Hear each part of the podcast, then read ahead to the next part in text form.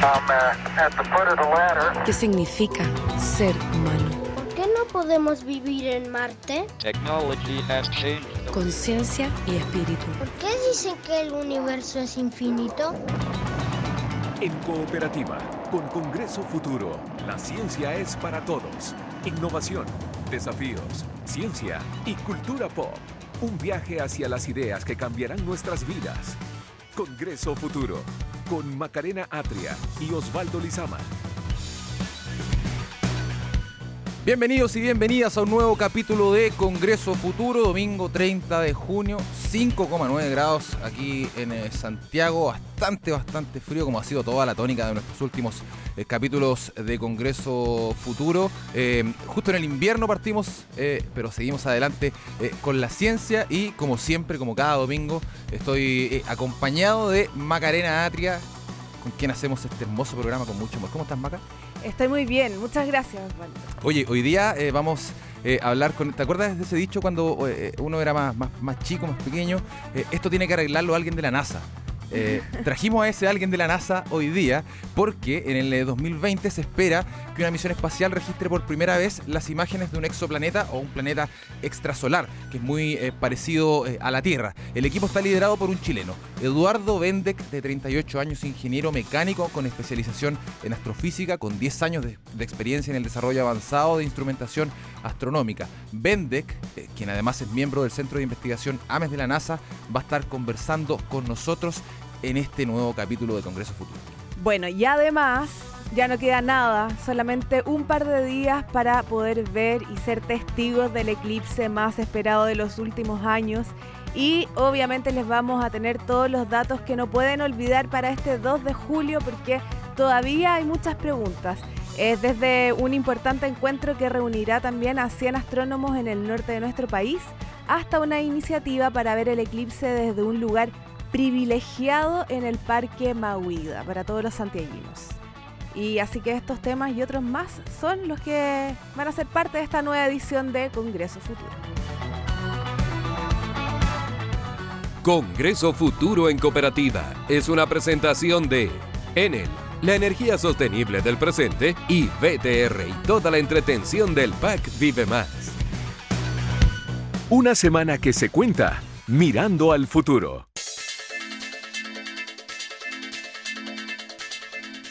Comenzamos, Maca, con un eh, resumen semanal de las cosas más importantes que han pasado en eh, materia científica, en materia tecnológica durante esta semana y eh, partimos con algo que usamos todos los días, con el WhatsApp, porque la compañía entregó esta semana la lista de teléfonos y sistemas operativos en que la aplicación va a dejar de funcionar a partir de este 1 de julio, o sea, mañana. Se trata de las versiones ya obsoletas de Android 2.3.7 o anterior de iOS 7. La empresa anunció que no se podrán crear nuevas cuentas en esas versiones, pero que dejarán de funcionar definitivamente recién en febrero de 2020. Así que quienes tengan los teléfonos más antiguos van a tener que empezar a renovarlos o se van a quedar sin WhatsApp. Filo, ¿a quién le importa WhatsApp? ¿Quién se comunica por WhatsApp hoy en día? Nadie. Sería una bendición dejar de tener WhatsApp. ¿eh? Oye, em, bueno, como en una película de ciencia ficción, hoy en día todo ya ni siquiera es ficción casi, eh, los investigadores de Oxford Economics plantearon que el año 2030 serán robots los que reemplacen 20 millones de trabajo, poniendo en la mesa una vez más el tema de la automatización. Según el estudio, las máquinas que abarcan gran cantidad de empleos en el sector industrial se acercan cada vez más al área de los servicios ayudados por avances como reconocimiento de voz, aprendizaje automático y visión por computadores. Ojalá no alcancemos el periodismo. Bueno, ya existen eh, conductores y animadores que son inteligencia artificial, pero yo no creo mucho en la inteligencia artificial. No quiero creer al menos. Oye, cerramos con eh, algo que va a pasar en un par de meses más acá en Chile, porque entre el próximo 2 y 3 de diciembre eh, nuestro país va a recibir la COP25, la reunión más importante sobre cambio climático del mundo. Y la previa comenzó este pasado 17 de junio, se extendió hasta el viernes que recién pasó. En Bonn se inauguró la conferencia de cambio climático en la ciudad de Bonn de Alemania, hasta donde también llegó la ministra de Medio Ambiente Carolina Schmidt y donde se reunió con Patricia Espinosa, representante de este mismo tema para las Naciones Unidas. Schmidt confirmó desde allá que en esta COP25 eh, que se realizará en nuestro país están buscando la integración tanto de agentes estatales como privados y que el deshielo de los polos va a ser uno de los temas centrales, una de las cosas más urgentes que pasa en nuestro planeta. Estás en Congreso Futuro, en Cooperativa.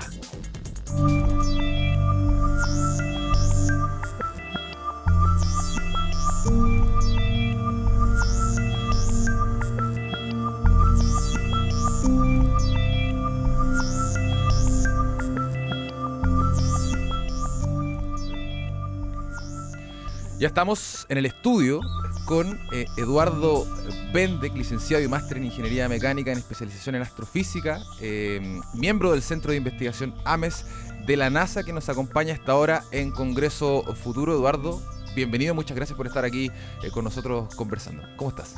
Muy bien, muchas gracias por la invitación. Oye, Eduardo, queríamos partir conversando contigo, ya nos vamos a meter en el tema del exoplaneta, pero queríamos conversar contigo cómo un chileno logró llegar a la NASA. Eh, porque eh, eh, todos cuando fuimos niños nos imaginamos con ser astronautas o con trabajar en algo relacionado. Y tú naciste en el mismo país que nosotros y lograste llegar a la institución más importante de estudios astronómicos en el mundo. Cuéntanos un poco tu historia, qué te motivó, qué, qué, te inspiró a seguir esta hermosa carrera. Mira, desde, desde siempre, desde niño, me encantaron los aviones, los cohetes, disfrutaba con todo este tipo de cosas. Y la idea de llegar a la NASA es como un. es como. quizás casi como decir un cliché, porque uno está formulado de una manera un poco como de cuento, no, no de realidad, pero en la práctica tiene que ver con que tú te empiezas a especializar en algo y empiezas a avanzar, empiezas a desarrollar cosas innovadoras y se van abriendo puertas en el camino, pero me tomó muchos años, o sea yo llegué a los 30, digamos, 36 años a NASA. O sea, fueron muchos años de, carrera científica. Primero trabajé en los observatorios en Chile, después me fui a hacer el doctorado, después del doctorado hubieron contribuciones interesantes que eran, y eso hizo el camino, pero fue una cosa paulatina. y, me imagino que también lleno de dificultades en el camino, dificultades quizás sociales, dificultades con, con temas de, estudios, quizás dificultades económicas tuviste durante este camino? Bueno, eh, sabes que es un punto interesante porque yo en un minuto tuve que hacer un quiebre muy grande. Eh, estaba acá en Chile, estaba trabajando en los observatorios del norte, Cerro Pananal, todo muy bien. Y decidirme a hacer el doctorado, porque el doctorado es el que te habilita a empezar a trabajar en ciencia dura pero tuve que dejar todo, digamos. Claro, hay que hacer un cambio de vida, o sea, hay un, hay un sacrificio detrás. Para llegar a la NASA no es fácil llegar a la NASA. Sí, igual sería interesante también que, que, nos contara y que les contara a la gente que nos está escuchando em, las diferentes, los diferentes formatos de la NASA, porque lo primero que a uno se le viene a la cabeza es eh, Houston, Houston, estamos en problema. Em, no, y es la NASA de donde eh, salen los cohetes y son como pero hay distintos lugares de la NASA donde se hacen distintos tipos de estudios. O sea, la NASA no es solo disparar, no sé si disparar es la palabra, pero desde donde lanzar cohetes. Sí, no, NASA tiene 10 centros de investigación, 10 centros de operaciones, de los cuales hay algunos de investigación y otros de operaciones de vuelo.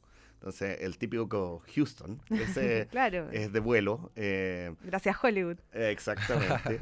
Después está Kennedy Space Center, que ahí se lanzan los cohetes. Y hay otros centros donde se hacen operaciones de vuelo, como el Jet Propulsion Laboratory y Goddard Space Flight. Entonces, Ames, donde, donde estoy yo, es más, más que nada de investigación. Pero ahora también estoy trabajando en JPL, que es el Jet Propulsion Laboratory, y ahí sí hay operaciones de vuelo. Entonces, es una mezcla y en cada, cada centro de NASA hay distintas cosas pasando. Una organización muy multidisciplinaria, ¿eh? uno cree solamente ingenieros, pero no, hay incluido hasta psicólogos. Sí, bueno, hay una chilena que está creando música eh, que se puede escuchar en gravedad cero, que se llama eh, Nicole Lulier, que está ahora en la NASA, entonces... Bueno, imagino, hay de todo, hay hasta arte. En hay una diversidad enorme porque necesita esa universidad. Imagínate cuando quieras enviar un astronauta a Marte que tiene que estar ocho meses en una nave espacial encerrado. Hay desde aspectos psicológicos, fisiológicos, de ingeniería, de todo. Entonces, todas las disciplinas. Es básicamente una nueva forma de vivir la que se, se busca ahí. Eh, Eduardo, tú estás eh, liderando un proyecto bastante interesante en la NASA que tiene que ver con el estudio de Alpha Centauro, la estrella que está mm, bien cercana eh, a nuestro planeta. Si nos puedes eh, comentar en qué consiste este estudio, en qué consiste este, esta, est- esta misión no tripulada que quieren enviar el próximo año a, a ese lugar. Te cuento, Alpha Centauro es la estrella más cercana a nuestro planeta.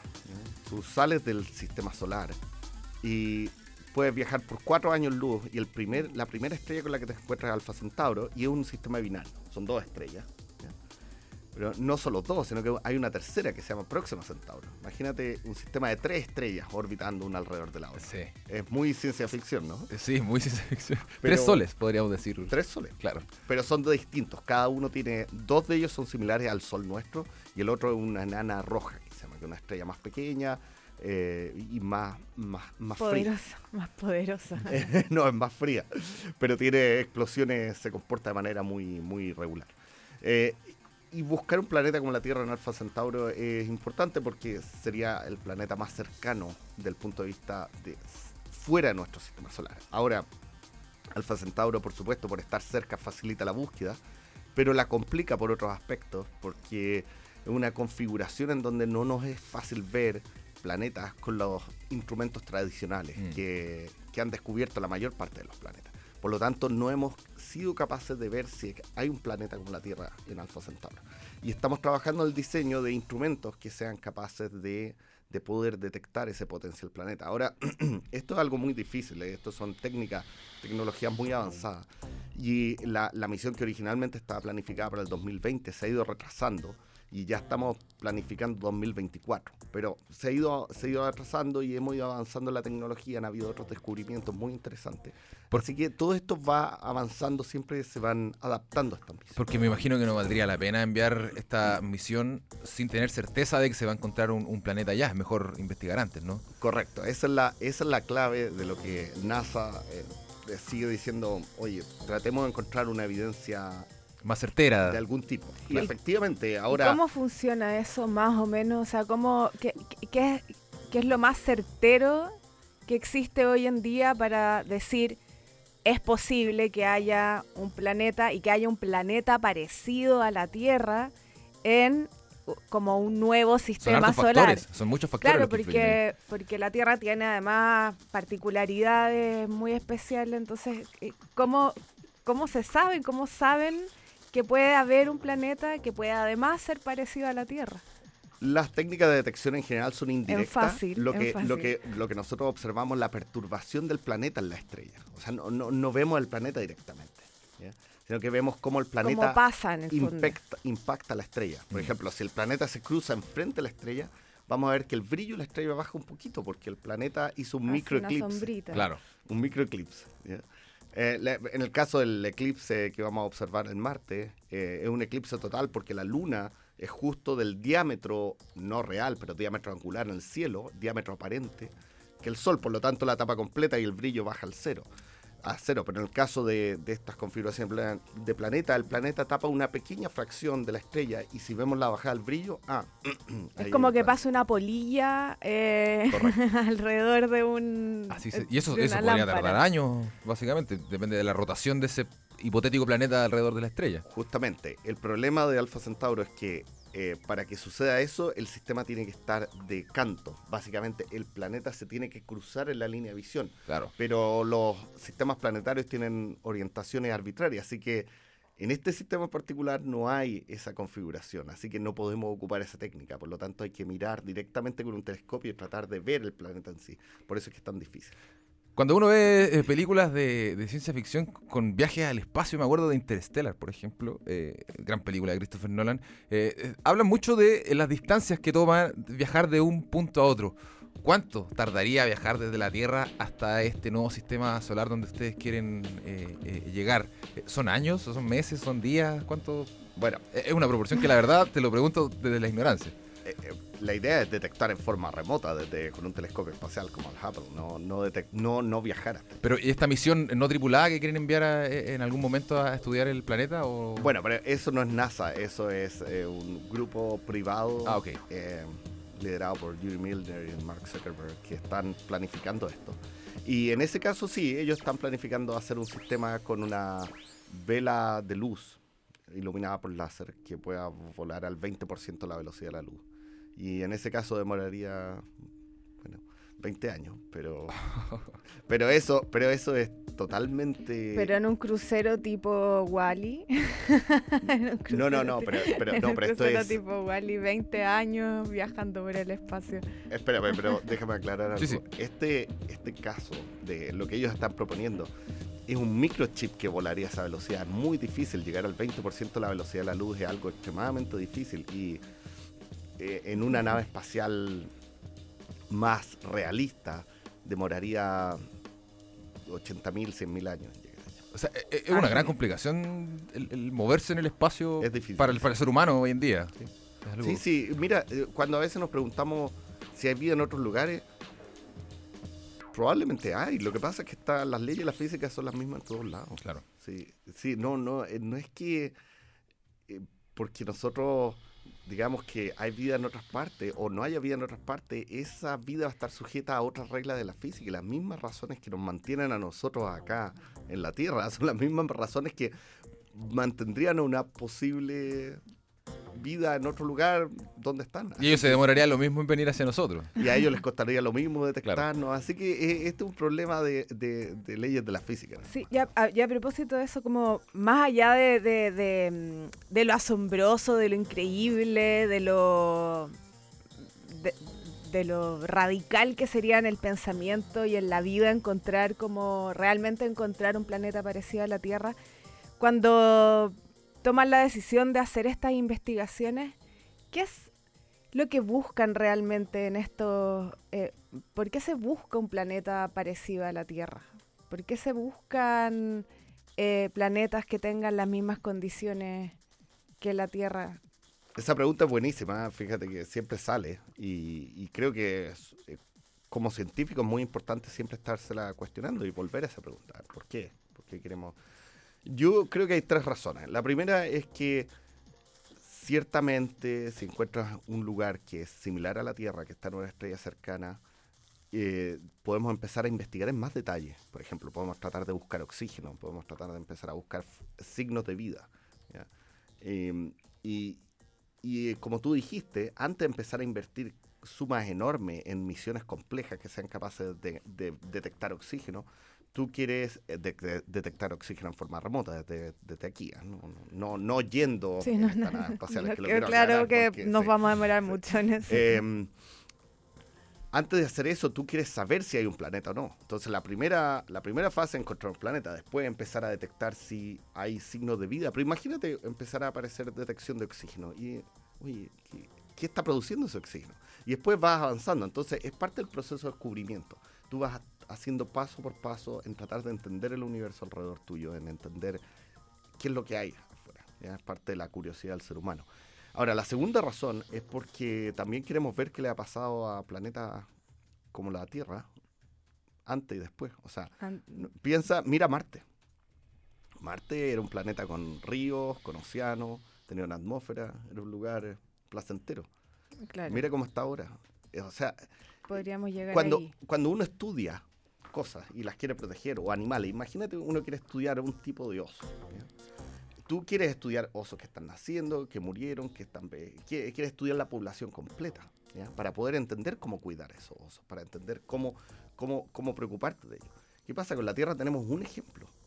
es lo único que, el único lugar que conocemos con tanta biodiversidad. Justamente, entonces queremos queremos conocer otros ejemplos para ver cómo los cuidamos, cómo, cómo evoluciona la Tierra, cómo parte, cómo termina, cómo pierde la atmósfera. ¿Qué es lo que tenemos aquí de ejemplo? Marte, que no nos muestra un buen camino para nosotros. Y no salieron muy bien las cosas. Exactamente, y Venus que es una situación que no es muy análoga a la de la Tierra. Entonces, bueno, es importante encontrar... Es como buscar en el universo explicaciones también para conocer cómo funciona la Tierra. Correcto. Y de, y de esa forma aprender a cuidarla y poder a lo mejor prever un poco mejor también, especialmente en estos tiempos de Pero mira el debate cambio, cambio climático. climático. Claro. Está este el típico debate que a, a- a mí, bueno, en Estados Unidos hay gente que es bastante escéptica con respecto a esto y, y- y gente me pregunta, oye, pero si la Tierra se ha calentado y se ha enfriado antes, ha habido glaciaciones, había periodos... Y yo le digo, sí, ya está bien, pero esos son periodos que demoran miles de millones de años, o a veces los, las glaciaciones, las más cortas, son ciclos de 20.000 años. Acá estamos hablando de un, de un proceso de ciclado térmico en 200 20 o años. 30 años, Claro. donde la, en los últimos 20 o 30 años el cambio ha sido dramático. Entonces, ese es el tipo de cosas que es muy importante ver otros planetas y cómo se han comportado. Eh, Entonces, esa otra otra razón importante. Claro, porque, es, o sea, y es importante como decirlo porque también em, en la cultura popular y qué sé yo, es como están buscando vida en otro planeta y lo que piensa al tiro la gente es que están buscando aliens o eh, eh, seres que te van a hablar y en el fondo, o sea, capaz que aparezca, pues no, no tenemos idea, pero sobre todo es como conocer si hay vida en, en- en otros planetas, un poco para conocer cómo funciona nuestra vida y nuestra biología desde como lo más básico hasta como lo que tú dices que, que es la muerte finalmente de algún planeta. Claro. Eduardo, em, para ir cerrando ya esta entrevista, se nos acaba el tiempo. Preguntarte en qué está el proyecto de, exploración del Alfa Centauro y cuál es la próxima gran meta que tienen ustedes con este proyecto.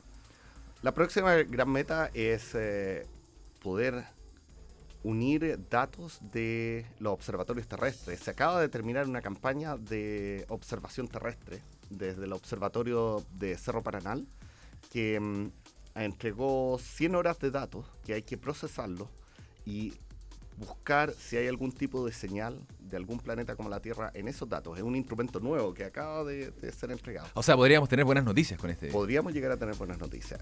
Eh, el instrumento ha andado muy bien, el anuncio está público en la página web de la ESO, Ya, así que lo pueden leer ahí. Y Es eso.org. ¿no? eso.org.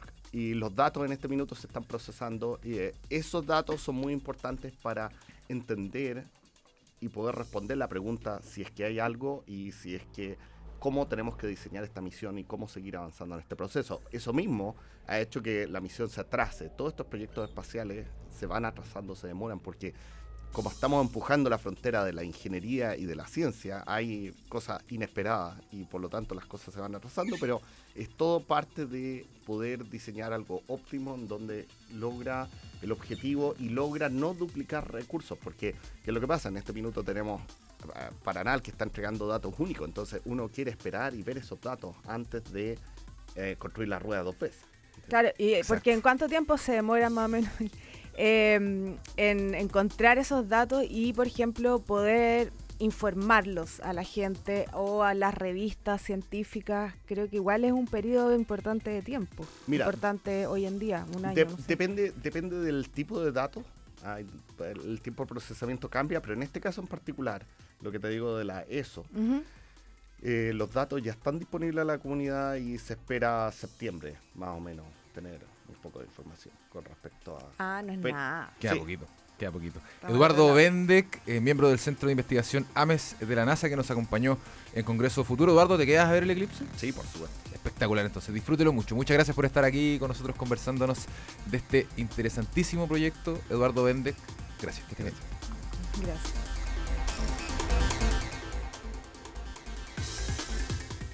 A esta hora, la ciencia es para todos. Congreso Futuro. Hoy en día las empresas buscan enfrentar el reto de cómo hacer los modelos de negocios más sostenibles. Es por eso que Enel Chile y Enel Américas son reconocidas por el FTSE for Good Index Series, índices que evalúan a las empresas líderes en sostenibilidad, sea cual sea tu energía, cree en ella, Enel. Y con BTR la entretención es ilimitada, por eso contrata el pack Vive Más de BTR con Internet Mega 200, 70 canales HD y disfruta cuando quieras toda la entretención. BTR, vívelo hoy. Y antes de irnos a la pausa, Maga, te quiero contar que el 24 de junio de 1983, la astronauta Sally Ride regresó sana y salva a la Tierra tras un viaje espacial de seis días a bordo de la nave Challenger. convirtiéndose en la primera mujer estadounidense en salir al espacio. Wright, que tenía 32 años en ese momento, se presentó a un programa de la NASA junto a otras mil mujeres y 7000 hombres. Para que tú veas, ¿ah? para que veamos la, la diferencia que hay. Y según explicaron los responsables del vuelo espacial, fue escogida por sus habilidades. Mira lo importante que es, le ganó a 7000 hombres Sally Ride y la recordamos aquí en Congreso Futuro. Ya sigue Congreso Futuro. Y a la una, las noticias de El Diario de Cooperativa. Mirando hacia adelante. Congreso Futuro en Cooperativa. Información entre mar y cordillera. País, conciencia. Estamos de vuelta al Congreso Futuro en Cooperativa. Les recordamos eh, a todos nuestros auditores que hoy desde las 2 de la tarde eh, va a haber un especial del equipo de al aire libre sobre la Copa América, celebrando el paso de la selección chilena a eh, semifinales. Va a tener que enfrentar a Perú el próximo miércoles y el equipo de al aire libre va a estar desde las 2 de la tarde con todos los detalles, con todos los pormenores de lo que sucede allá en Brasil. Y también eh, les eh, recordamos que vamos a tener una cobertura especial del eclipse solar total que vamos a vivir este martes 2 de julio a cargo de Paula Molina y Gonzalo Araya, quienes van a viajar al eh, norte del país para contar todos los pormenores de este esperadísimo evento durante todas las ediciones del diario de Cooperativa, por supuesto, y todos los programas de Cooperativa. Oye, bueno, vamos a viajar a regiones. Vamos ahora a regiones, sí. Sí, por supuesto, porque tenemos un país con ciencia. Eh, y en esta ocasión vamos a hablar de un simposio de Atacama, porque hasta la región de Atacama van a llegar alrededor de 150 astrónomos en el marco del simposio número 354 de la Unión Astronómica Internacional, que está organizado por las universidades de Chile y Atacama y que tiene por título Campos magnéticos solares y estelares, orígenes y manifestaciones. ¿Qué te parece ese título? Es bastante apoteósico el título. Oye, esta reunión científica Maca va a partir eh, hoy 30 de junio y va a finalizar el próximo 6 de julio en las dependencias del Hotel Casino Antay. Sobre esto conversamos con el astrónomo de la Universidad de Padua, profesor de la Universidad de Atacama y de su Instituto de Astronomía, además doctorado en astronomía de las Universidades Católica y de Harvard, e italiano Lorenzo Morelli. El doctor Morelli nos contó sobre esta instancia que se va a desarrollar allá en Copiapó. No es casualidad porque que, que sea, digamos, en, en esa fecha, porque el simposio va a hablar de campo magnético, digamos, en el Sol y, y en otra estrella. Entonces eh, habrá ciento- cerca de 150 científicos que se reúnen acá en Copiapó para discutir, digamos, lo- los últimos resultados y mostrar toda la metodología que usan, compartir resultados y tratar de, de avanzar, digamos, en, eh, en ese tema. Y por supuesto, como dije antes, eh, trata del sol y no es casualidad que se haga justamente cuando acá en Atacama va a pasar una un eclipse total de sol.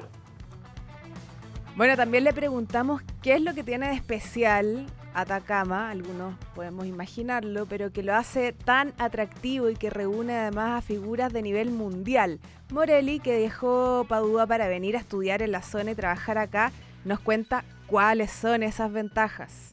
Seguramente el tema de- del cielo eh, es, crucial y, súper importante. De hecho, esa es la razón por la que están tantos telescopios, digamos, empezando de, de- La Serena hasta llegando a Antofagasta. Entonces, claramente el cielo tiene una, una importante, eh, digamos, componente en esto.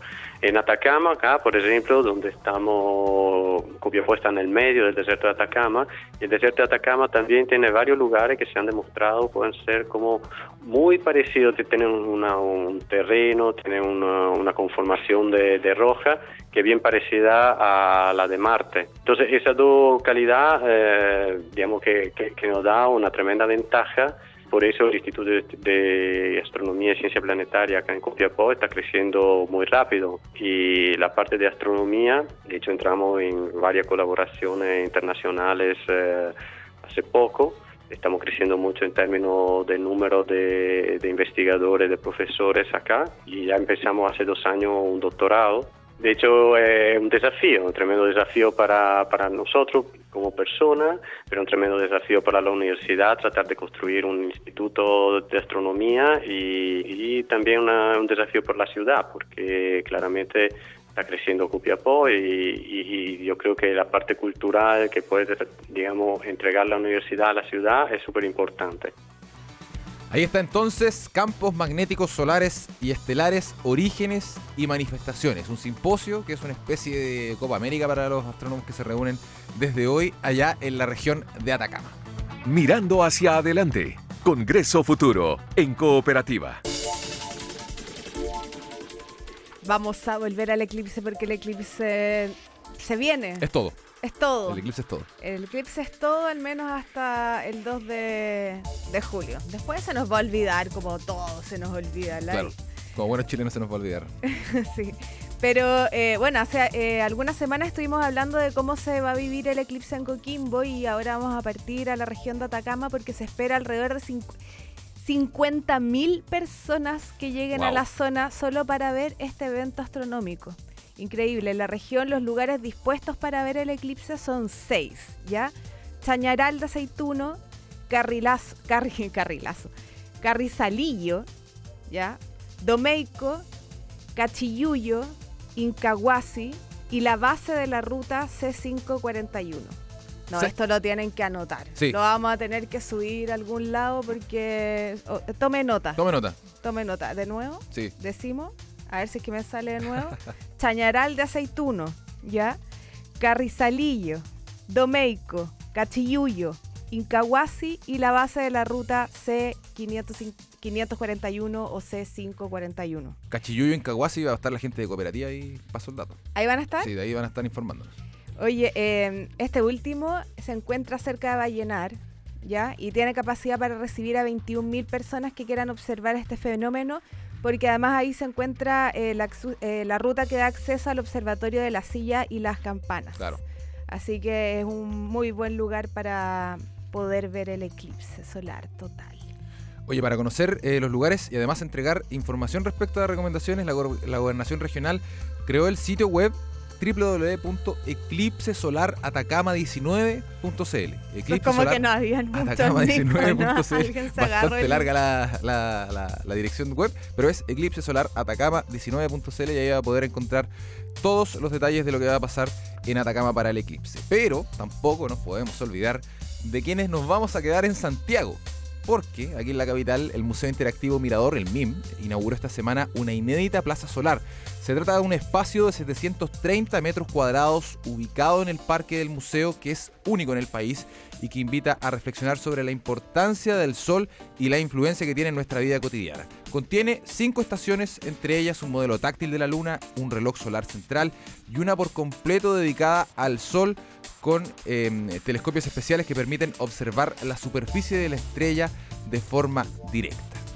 Oye, y además de ver el eclipse, hay varios eventos que apuntan también a fundir este fenómeno, como no, con la música, por lo que no solamente van a ver charlas, simposios, muchísima gente con, con lentes para ver el eclipse, sino que también shows de distintos géneros por la región de Coquimbo. Eso por una gustó. parte, sí, claro, Me porque ¿qué, es de- qué sería la vida sin la música?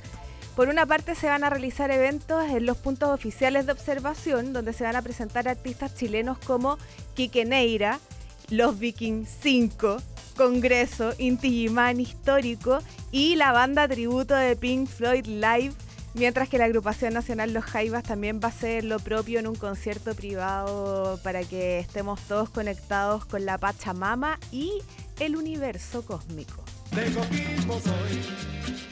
Partimos con los locales, con los Viking 5, fenómeno cultural, eh, fenómeno natural que se va a festejar al ritmo del jazz y la cumbia con todo el talento de Cristian Rufo y los Viking 5. O sea, jazz y cumbia va a tener eh, este evento. El trompetista, eh, que también es coquimbano, se va a subir al escenario ubicado en Avenida Costanera, en el kilómetro 465, en costado del skate park, a eso de las 14 horas. En tanto, los Vikings 5 lo van a hacer a las 17 horas. Entonces ya lo sabe, va a tener jazz a las 14 horas y a las 17 se sube toda la cumbia de los Vikings 5. que te bancó con sabor cubano. La serena tú eres, ciudad ilusión.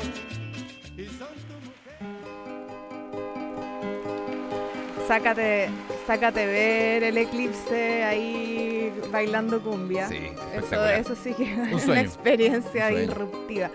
Oye, Inti Gimani por su parte va a estar en Monte Patria. Vamos a, te- vamos a tener, digo yo, como si yo fuera parte. Pero bueno, van a haber ferias de emprendedores, talleres de observación astronómica. Pero el plato fuerte será la presentación del reconocido conjunto nacional Inti Gimani histórico en el Centro Cultural Guayquilonco. Esto, voy a tener que aprenderme eh, un poco de palabras de la cultura indígena Sí. eh, la que tendrá lugar después del evento astronómico. O sea, eclipse solar, Inti Gimani y todo buena onda.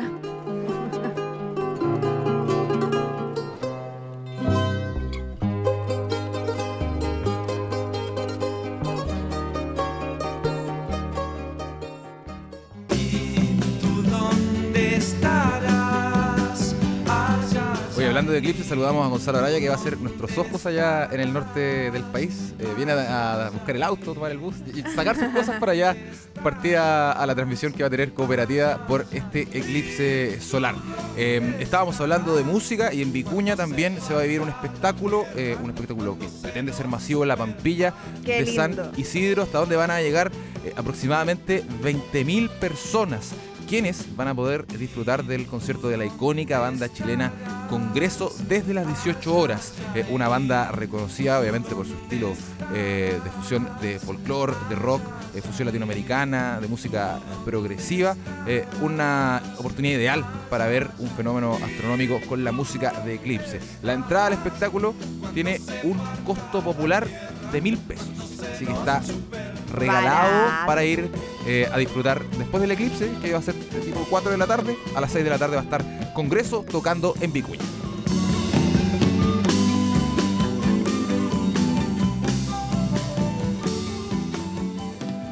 Un millón de cosas buenas, el sol sale en la mañana. Ay, Tus Quique Neira. ¿En qué andará? ¿Con qué nos podremos encontrar? Eh, pero Quique Neira va a estar en Andacoyo. Eh, optaron, donde optaron por el reggae de la mano de este cantante, eh, quien va a deleitar con éxitos como Un Millón de Cosas Buenas, que es la que estamos escuchando, Pensando en ti, Tus Huellas. Eh, y todas esas canciones a los asistentes del espectáculo programado a partir de las 10 de, de las 10 horas en el parque Oasis, donde también actuarán artistas locales, o sea, van a haber más artistas desde las 10 de la mañana. Esto es que Ah, todo el día. Lola Palusa es otra cosa. Chao Lola Palusa, o sea, eclipse todos los años. Ahora, no sé cómo lo vamos a hacer. Vamos a tener que ponernos de acuerdo con el universo. ¿Nos hará caso? Un partido de domingo ya me pasan en la radio. Recordar que no hay horario para dar el corazón.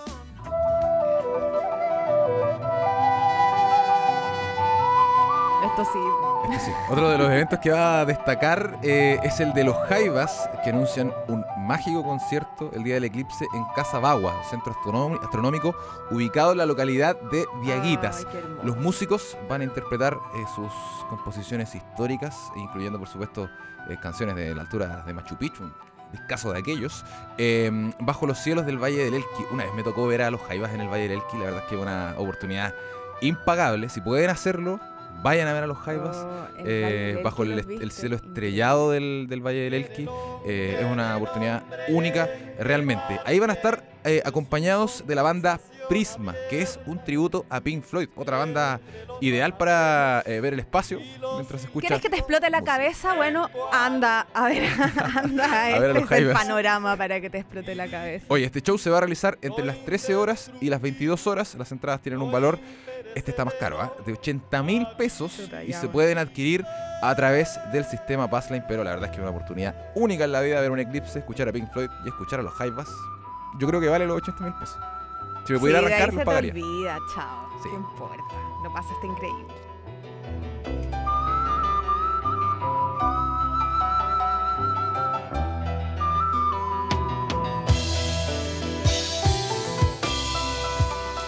Si pasa, está en Cooperativa.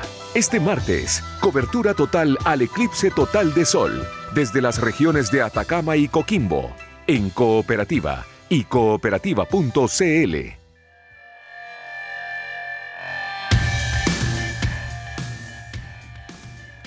Hoy también eh, hablamos de la inteligencia artificial MAGA porque esta semana se reunieron más de 70 científicos y académicos de distintas universidades para elaborar una estrategia nacional de desarrollo de este tema para el país. Se trató de la quinta jornada liderada por el Premio Nacional de Ciencias Aplicadas José Rodríguez, en que se compartieron conocimientos, experiencias y expectativas sobre la inteligencia artificial.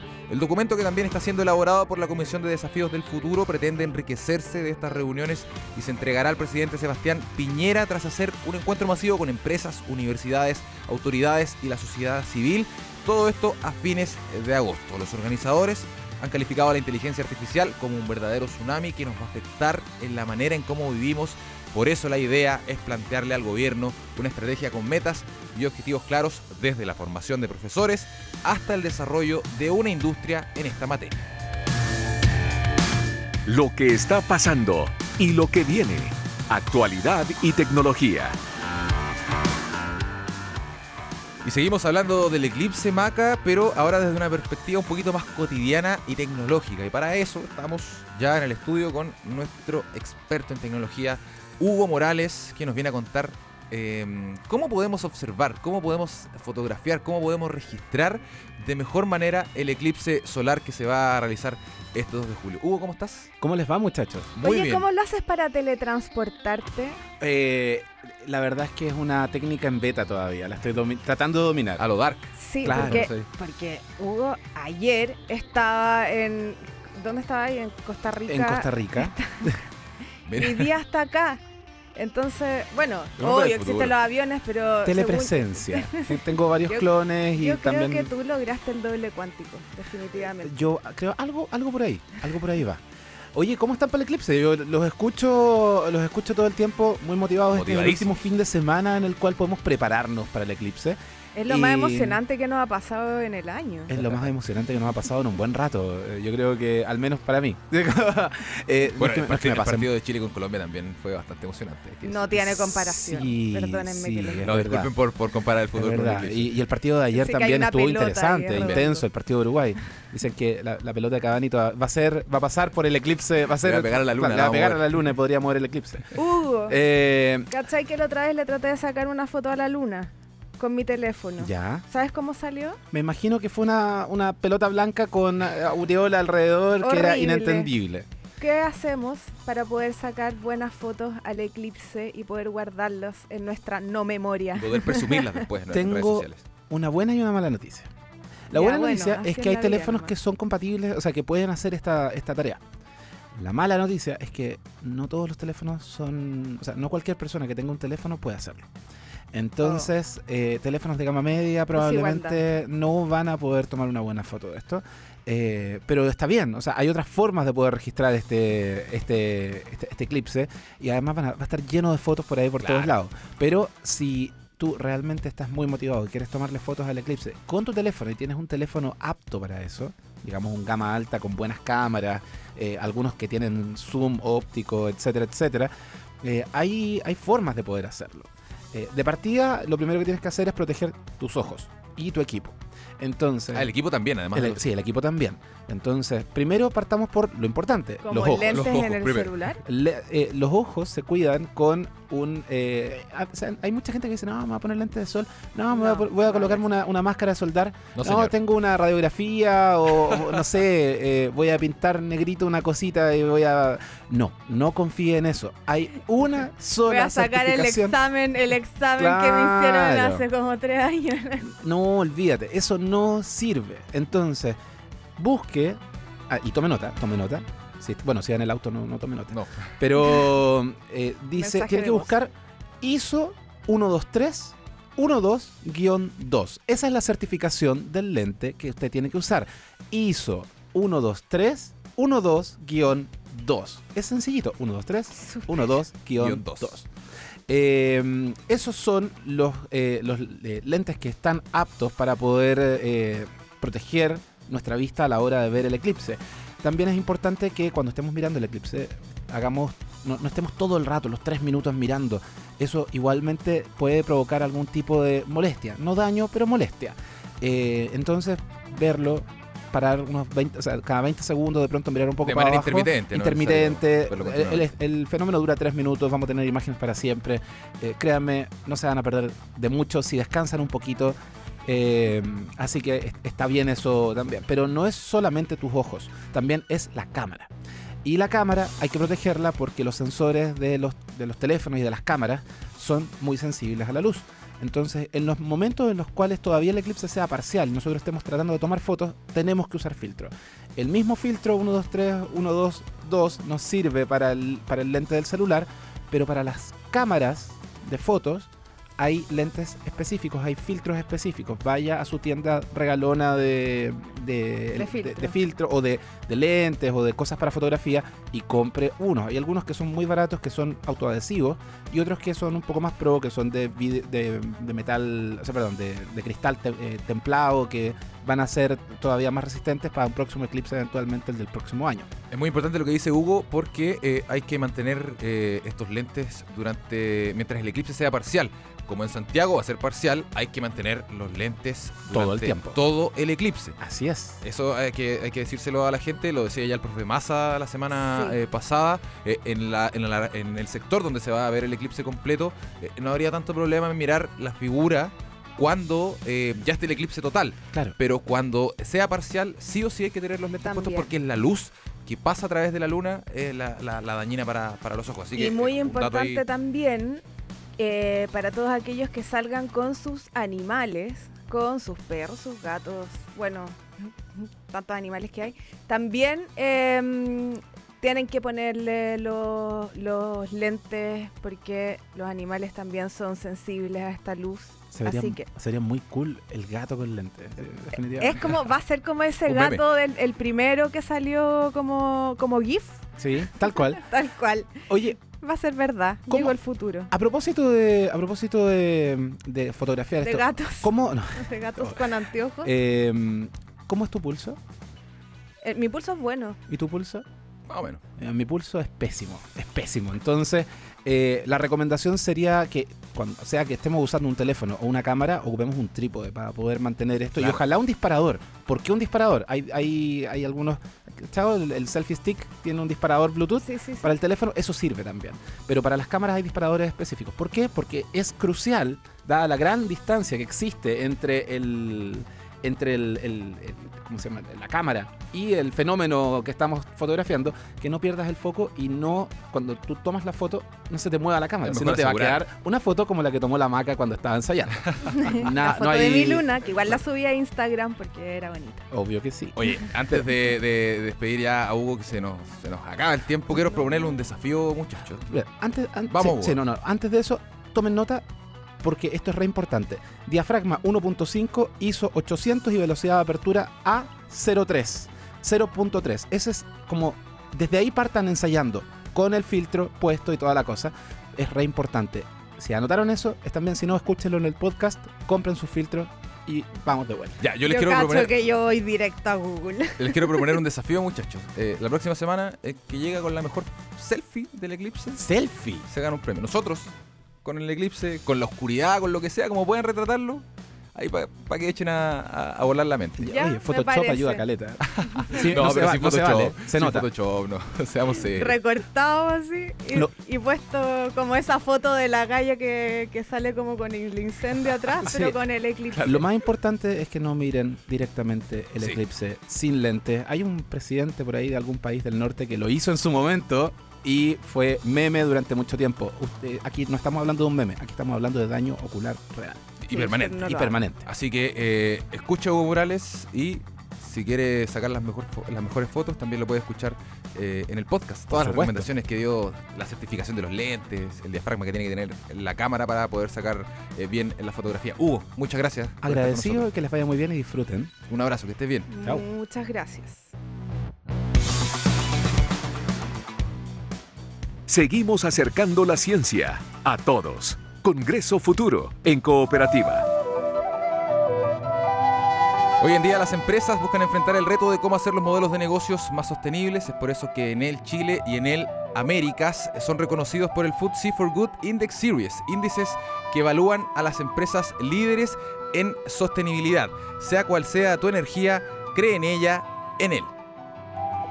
Con entretención sin límites no hay mejor lugar que tu casa. Contrata el pack Vive Más de BTR con internet Mega 200 y 70 canales HD. BTR, vívelo hoy. ¿Sabes lo que tienes que vivir hoy también? Yo quiero vivirlo. De hecho, te lo iba a pedir. Eh, ¿Sí? por favor, Maca, estamos esperando tu, tu Traje frase. un poema del grande, grandísimo Vicente Huidobro, nuestro poeta nacional, que dice así: Que el verso sea como una llave, que abra mil puertas. Una hoja cae, algo pasa volando. Cuando miren los ojos, creando sea, y el alma del oyente quede temblando. Inventa mundos nuevos y cuida tu palabra. El adjetivo, cuando no da vida, mata. Estamos en el ciclo de los nervios. El músculo cuelga como recuerdo en los museos. Mas no por eso tenemos más fuerza. El vigor verdadero reside en la cabeza. Porque, ¿Por qué cantáis, rosa, poetas? Hacedla florecer en el poema. Solo para vosotros viven todas las cosas bajo el sol. El poeta es un pequeño dios. Con estos versos que dan para reflexionar de Macarena Atria, eh, hermoso como siempre, eh, despedimos Vicente. este capítulo de eh, Congreso Futuro, el último antes del eclipse eh, solar total que vamos a vivir este martes 2 de julio. Por supuesto, el equipo de Cooperativa va a estar informándonos desde el norte del país. Ya viene la justa medida con Verónica Franco y recuerde que a las 14 horas hay un especial de Copa América a cargo del equipo de Al Aire Libre calentando el partido de Chile y Perú que se va a vivir el próximo miércoles allá en Brasil. Adiós. Chao, que estén bien.